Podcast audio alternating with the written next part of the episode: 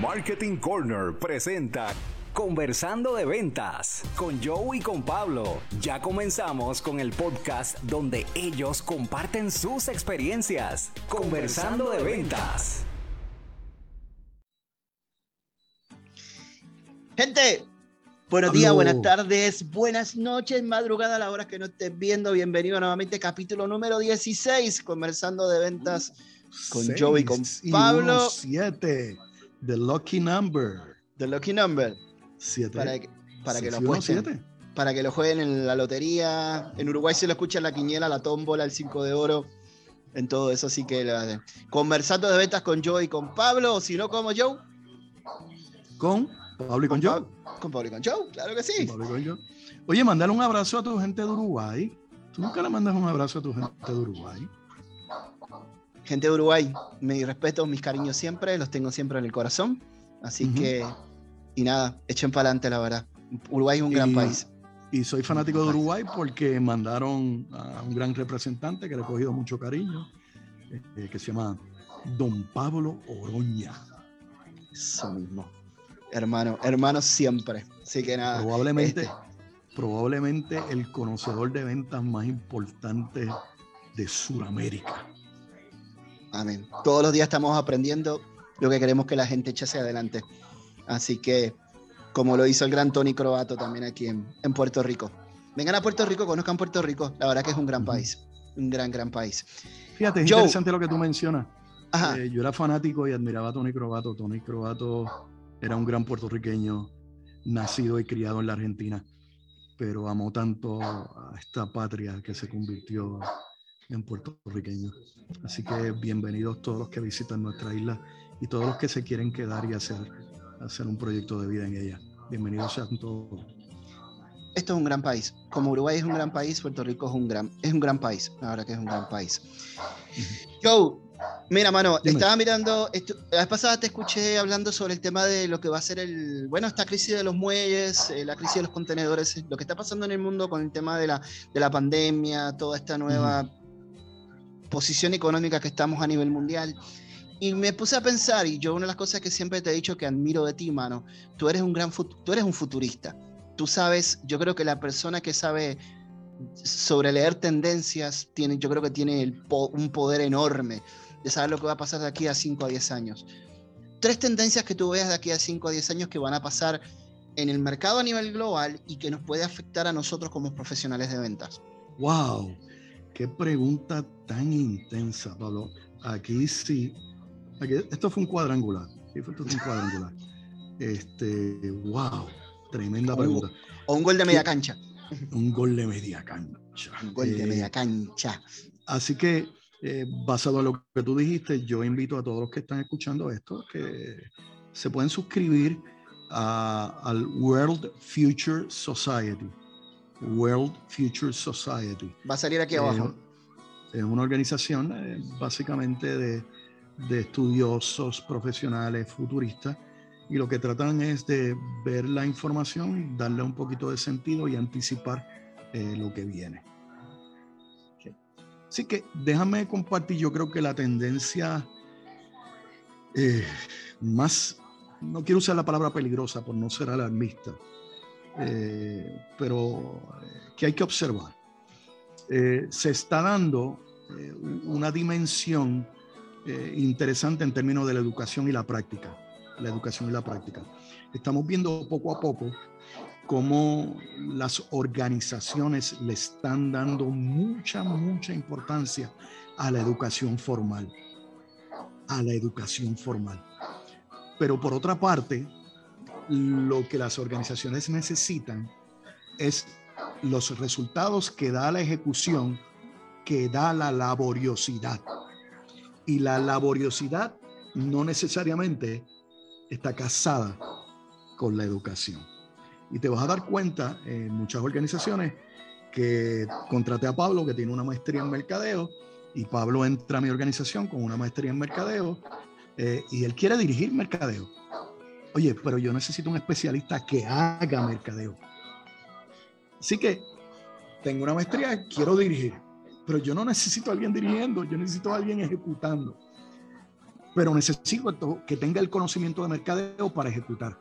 Entonces lo que vamos a ver es gente con una preparación espectacular dirigiendo y gente con una preparación no tan espectacular ejecutando, pero con mayor dominio de la especialidad que aquel que tiene la preparación formal. Y eso crea, va a crear un disloque y un choque, porque vamos a tener muchos jefes eh, y jefa con una preparación envidiable, pero con muy poca experiencia de la realidad de lo que está pasando en el mercado.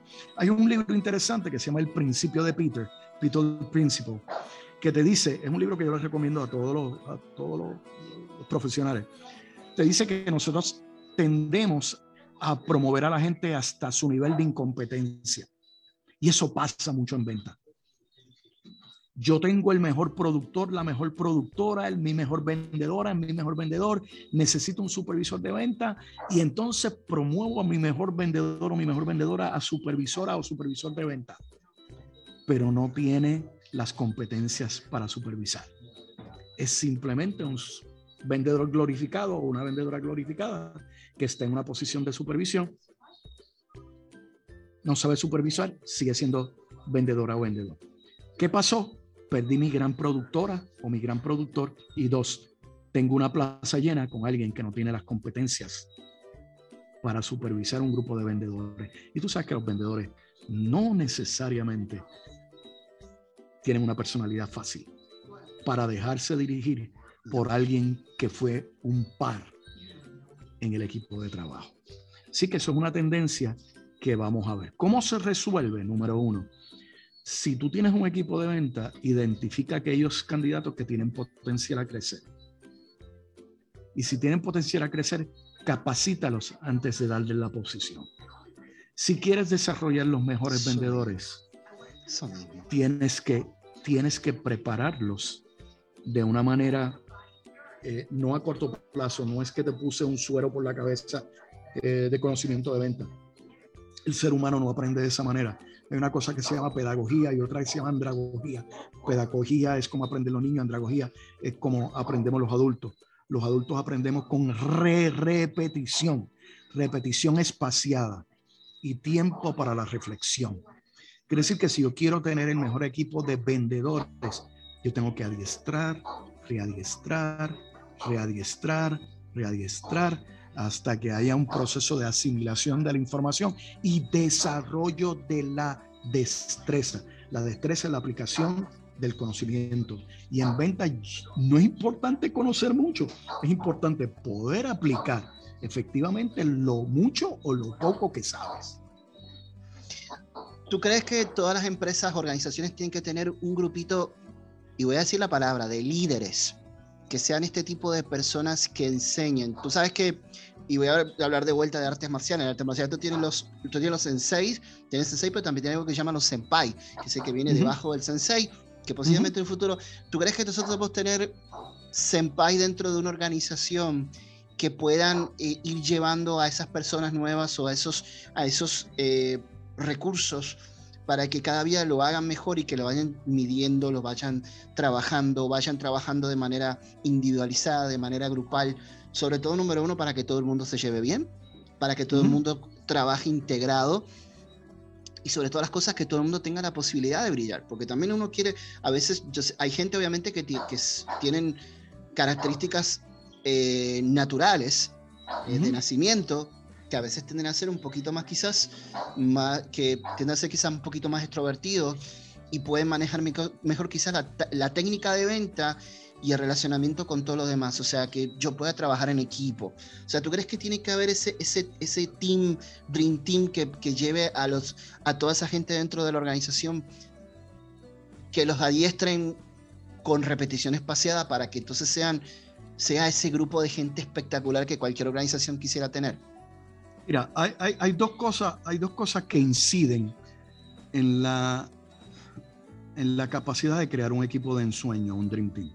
Dos cosas que inciden. Número uno, la apertura de la organización a los planes reales, eh, que yo puedo decir, mira, nosotros vamos a crecer aquí y vamos a tener eh, cinco plazas de supervisores nosotros vamos a traer tres supervisores externos, pero dos van a salir de la organización. Eh, quiere decir que hay dos plazas de supervisión que van a estar disponibles para ustedes, compañeros. Hay tres que vamos a traer de afuera. Y para poder aplicar esa plaza, que todavía no está disponible, se va a abrir en dos años, eh, tienen que cumplir con estos requisitos. Las organizaciones no, no tienen una tendencia o una predisposición natural a compartir los planes del futuro y como eh, por cuestiones de confidencialidad. Por lo tanto, eh, el empleado no tiene claras sus expectativas de qué esperar de la empresa y al no tener clara el panorama de su empresa, puede motivarse o desmotivarse, quedarse o irse.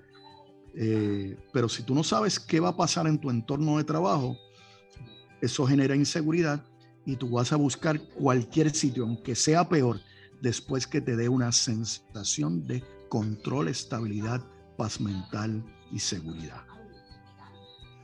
Yo siempre me acuerdo de, la frase que decía Richard Branson, que, que lo, importante no son muchas veces los clientes, sino son los empleados. Si tú cuidas de tus empleados, ellos van a cuidar también de tus clientes.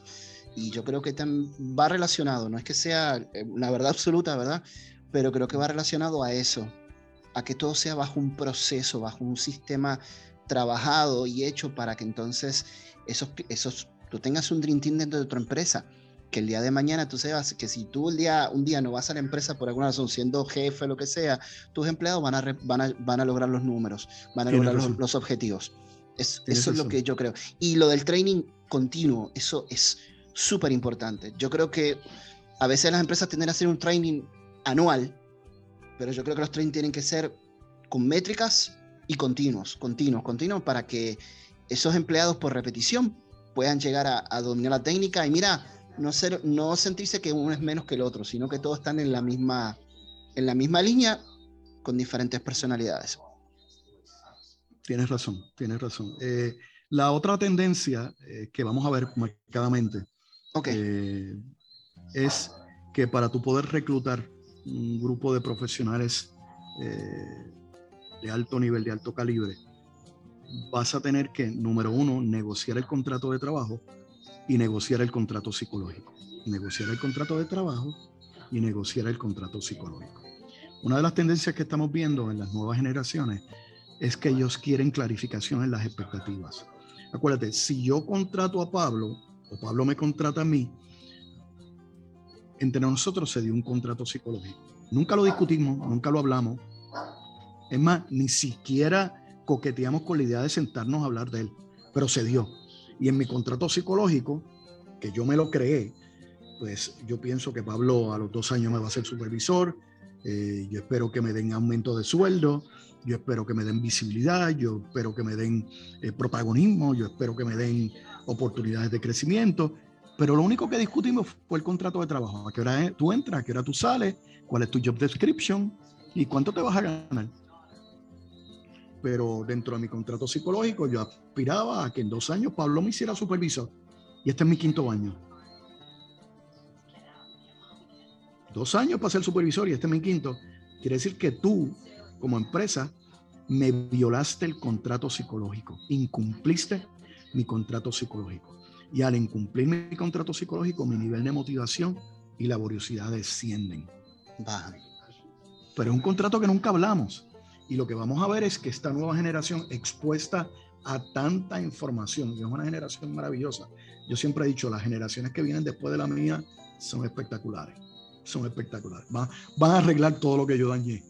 Eh, una de las cosas que estamos viendo es que van a necesitar clarificación en el contrato psicológico si es que los quiere retener, desarrollar para que sean de alto calibre, porque vamos a ver una alta tasa de movilidad. Antes le decían turnover. Tengo un turnover alto, se me están yendo los empleados, compro, eh, digo, eh, integro nuevo, se me van más, integro y se me van. Eso lo llamábamos turnover. Ahora lo estamos llamando tasa de movilidad porque estamos viendo que va a ser un concepto dinámico y real en las empresas del futuro. Ya los empleados no, no entran a una organización para estar 30 años. Eso sino voy, voy a entrar para adquirir unas experiencias y cuando mi proyecto de vida me dice cambia, pues voy a cambiar.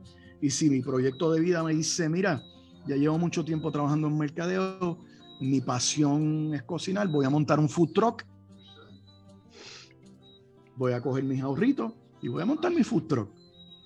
Pero es importante entender que, que esa movilidad ya está integrada en el chip de la nueva generación.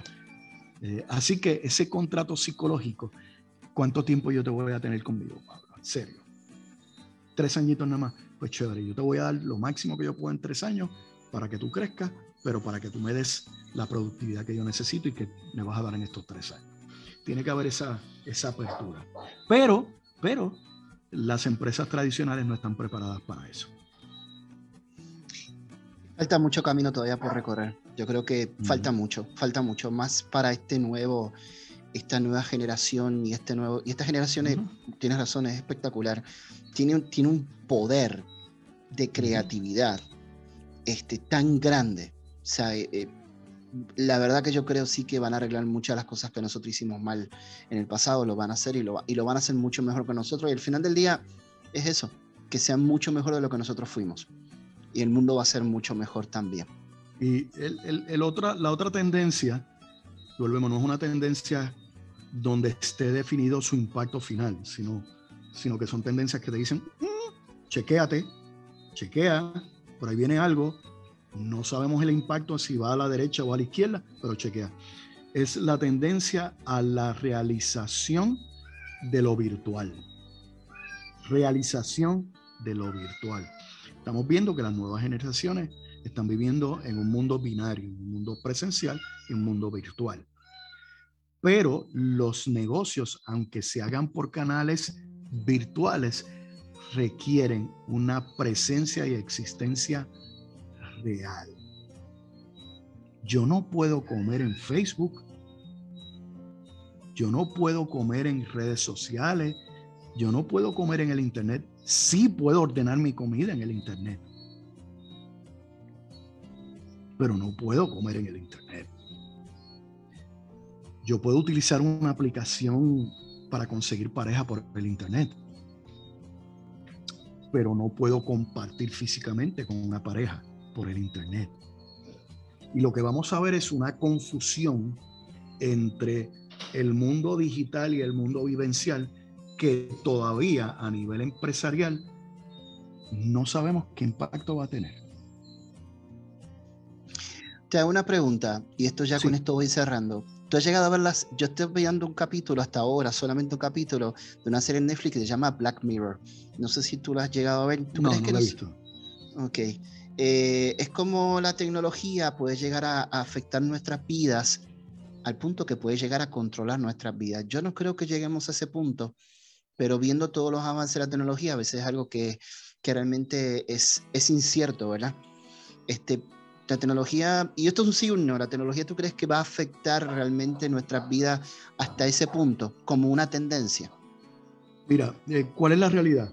La realidad vivencial es que nosotros tenemos el poder de ceder nuestra libertad a la tecnología.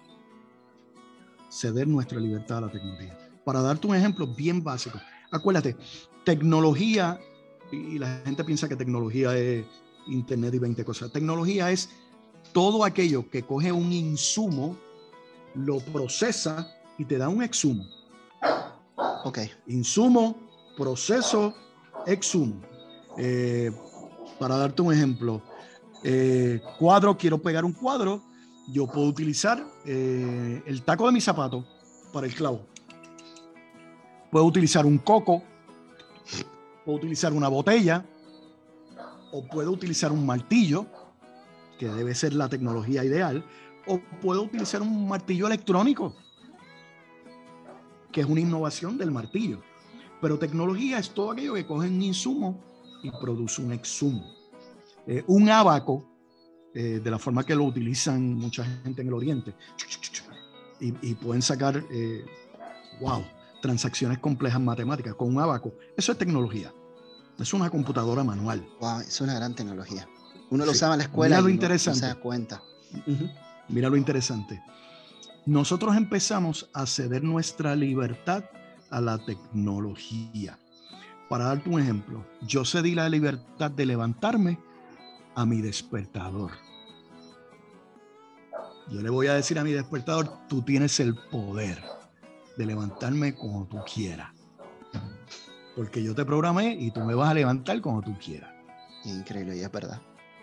La verdad. A medida que el ser humano, si el ser humano empieza a ceder sus libertades por la comodidad, eventualmente va a ceder el libre albedrío. Entiéndase la capacidad de decidir. Yo no quiero decidir, yo quiero que tú decidas por mí. Y si llegamos a ese momento, y, volvemos, estos son especulaciones de las utopias y las distopias. En el momento en que yo decida, mira, no quiero pasar el trabajo decidiendo, decide tú por mí. Ya permitiste que la tecnología controle a la humanidad. Excelente, excelente. Estamos hablando de la inmortalidad del cangrejo ya. Sí, eso el año que viene vamos a tener un capítulo y la gente no pensaba. Es interesante cuando yo le menciono a mucha gente que me hace esta pregunta, yo le hablo del despertador, eh, caen en cuenta. Wow. Wow. Es increíble, increíble. Joe, tengo aquí el invitado, así que por, por hoy terminamos este capítulo. Así que, gente, www.peakperformancepr.com, José Joe Díaz en Facebook, conversando de ventas con Joe y con Pablo en podcast y en YouTube, obviamente, conversando de ventas con Joe y con Pablo. Suscríbete, dale like, compártelo, regálaselo a los demás. Yo sé que le va a gustar. Así que, gente. Gente linda, y, y, en nuestra despedida, por favor, déjenos saber de qué quieren que hablemos. Déjenos saber de qué quieren que hablemos. Esto es para ustedes. Éxito, la pasen bien. Se cuidan. Síguenos en Facebook, José Joe Díaz, en YouTube, Spotify, Apple, Google Podcast y Anchor FM. Y Anchor FM. Conversando de ventas con Joe y con Pablo. Te esperamos en el próximo capítulo.